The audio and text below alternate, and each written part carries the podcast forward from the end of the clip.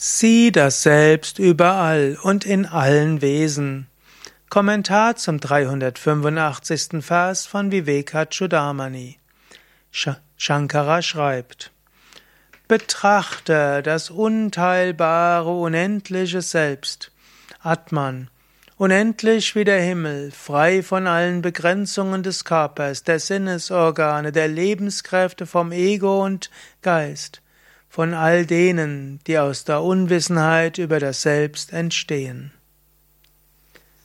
Hier beschreibt er eine Technik, wie du dein Selbst erkennen kannst. Dehne deine Bewusstheit aus. Das magst du jetzt gleich tun. Spüre gleichzeitig nach oben und nach unten, nach links, nach rechts, nach vorne und nach hinten. Fühle dich selbst als weites und unendliches Bewusstsein.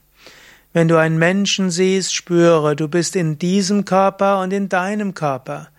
Du bist im Körper des anderen und dir. Berühre das Selbst des anderen mit deinem Selbst. Spüre die Verbindung. Wenn du in einer Menschenmasse bist, spüre, dass sie alle Ausdrücke sind des gleichen kosmischen Selbst. Dehne deine Bewusstheit gerade heute immer wieder aus.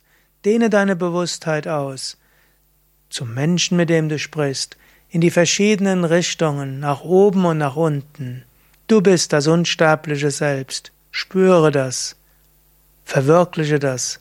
Handle aus diesem Bewusstsein.